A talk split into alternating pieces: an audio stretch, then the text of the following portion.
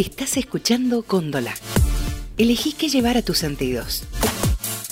Y seguimos con mucho más de los hijos de Cuca y bueno, nos vamos a meter eh, en un tema bueno que obviamente eh, toca a, todo el continente latinoamericano. Eh, y vamos a hablar de la realidad de Chile, lamentablemente de lo que está sufriendo el pueblo chileno y vamos a hablar con un fotógrafo de Chile que bueno, una de sus fotos se ha hecho viral, ha llegado eh, por las redes sociales a nuestro país contando un poco, relatando de lo que trata, de lo que está sufriendo este pueblo chileno. Vamos a hablar con Robert Flores, de 27 años, fotógrafo de Antofagasta y bueno, lo saludamos. ¿Cómo te va Robert? Buenas tardes. Hola, buenas tardes. Bueno, Robert, eh, contarnos un poco qué está pasando en Chile, por qué comenzó todo este inconveniente, esta crisis que está atravesando el país chileno y bueno, todo este conflicto social que se ve a través de los medios. Eh, bueno, Luciano, primero, más que nada, me gustaría partir, como tú mencionas, hablando de los medios. Eh, los medios en este momento prácticamente no están informando eh, la realidad de lo que está sucediendo en, tanto en mi ciudad que Antofagasta como en el resto del país. Eh, ¿Por qué comenzó esto? Esto comenzó a través de un descontento eh, que podríamos llamarlo en efecto dominó, ya que a raíz de muchos, muchos problemas anteriores, mucha corrupción, mucha desigualdad, eh, llegamos a un punto en el cual el alza del metro de la ciudad de Santiago provocó prácticamente un, un basto dentro de la sociedad que ya prácticamente no, no se toleró más. No se toleró absolutamente nada más. Y la gente salió a las calles, empezó a protestar y paradójicamente se empezó a unir al resto del país. La gente dijo basta no solo a la suba del boleto, sino a una situación que ya venían viviendo hace rato de crisis, de desigualdad, ¿no? Claro, dentro de la... Es que, por nombrarte alguna, hay problemas con los fondos de pensiones que prácticamente los más graves y la demanda más alta que tiene el país, la, uno prácticamente le retiene en parte de, de, su salario, de su sueldo en este caso. Además uno tiene que pagar un costo de administración y el, cuando uno termina de, de su vida laboral, por decirlo de alguna manera, eh, lo que tú recibes es realmente muy, muy poco en contraste a lo que tú entregaste. Claro. ¿Y qué es lo que pasa? Que el sistema toma este dinero toma tu dinero, lo invierte en empresas privadas y genera rentabilidad. Esta rentabilidad eh, queda para ellos. Esta rentabilidad no se reparte dentro de, de, los que nosotros ponemos prácticamente ese dinero. Y cuando este fondo pierde, eh, nosotros perdemos. No, no pierde en este caso la, la entidad. Esa es la parte más desigual dentro de, este, de esta demanda. Eh, también tenemos otro tipo de demanda, demanda alza de combustible, eh, impuestos específicos, eh, tenemos prácticamente la calidad de vida más cara de Latinoamérica, por tanto, al menos en mi ciudad que es Antofagasta, que se considera una capital minera, y al ser una capital minera piensan que todos trabajamos en la minería, cosa que no es así. Eh, qué, paradójico, Robert, porque aquí de Argentina eh, el discurso de nuestros políticos, estamos en pleno momento electoral, poniendo ejemplo a Chile como un país pujante, donde hay igualdad, como ejemplo, y bueno, y hoy nos toca ver lamentablemente esta crisis que están viviendo y nos pone como en jaque, decir, no era como nos contaban. No, realmente es muy, muy diferente la realidad. Eh, de hecho, tanto la desigualdad dentro del, de, de, este fragmento que, que, podemos mencionar es de que un chileno, un sueldo base podría rondar los 350 mil pesos. En promedio, yo creo que el chileno estaría ganando 500 mil pesos. Y estamos hablando que un senador o un gobernador de la República prácticamente está ganando 30, 15 millones de pesos mensuales. Imagínate la cantidad abismal de diferencia que hay entre un ciudadano promedio y en este caso un, un político.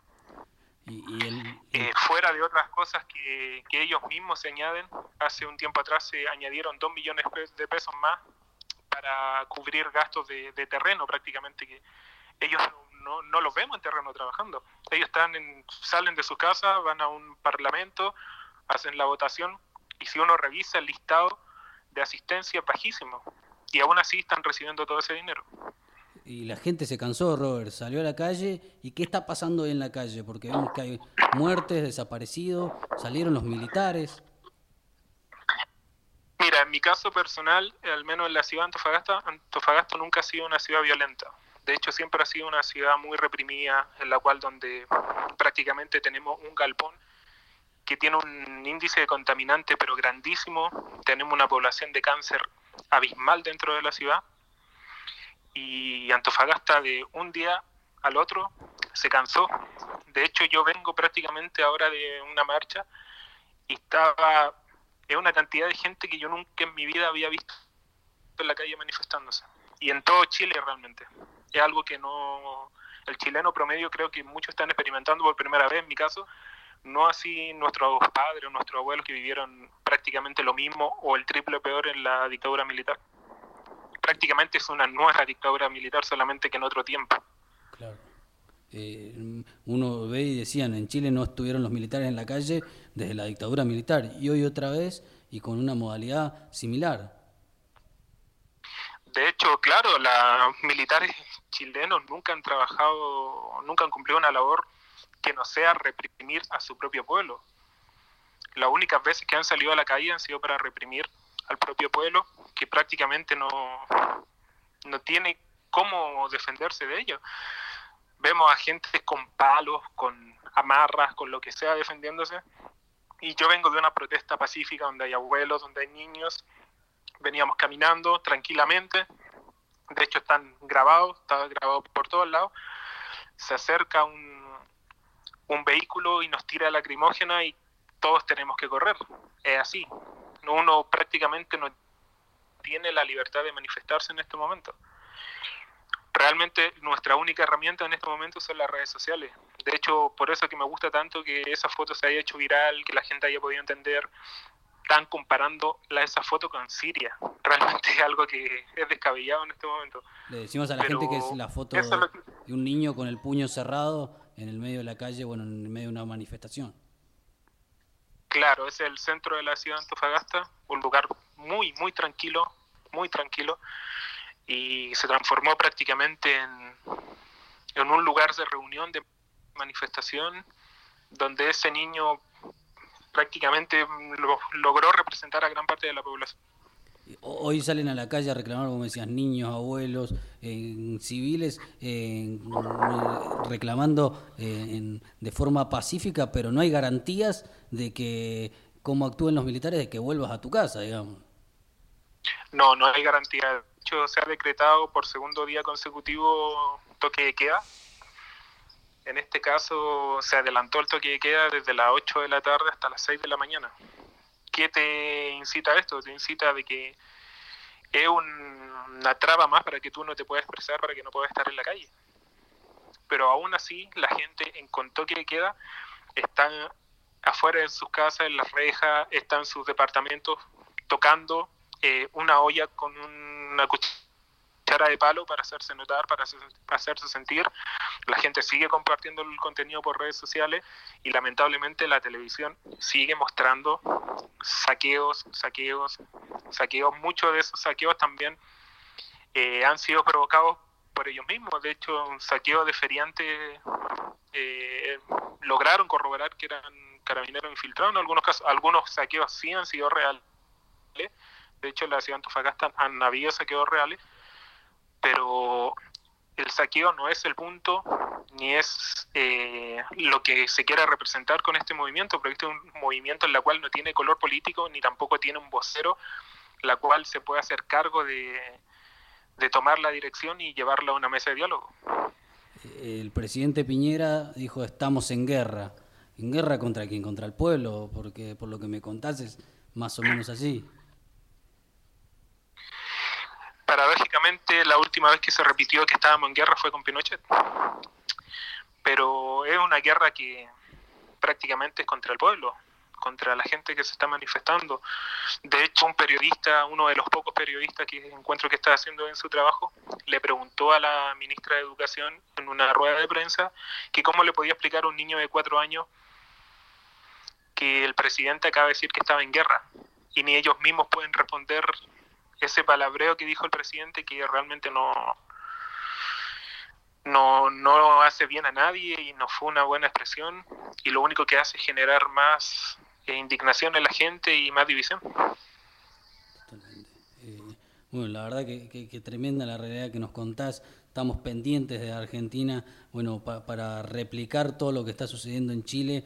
Ojalá que, esto termine y que puedan vivir de, de, la mejor manera, que esta desigualdad termine también y que obviamente la represión termine, porque eh, la verdad que es lamentable y, nos duele como pueblo latinoamericano la realidad que viven, así que vamos a estar pendientes, Robert, y te agradecemos eh, para poder contar esta realidad y más allá que los medios chilenos ignoren, bueno, desde aquí vamos a tratar de, poder visibilizarla.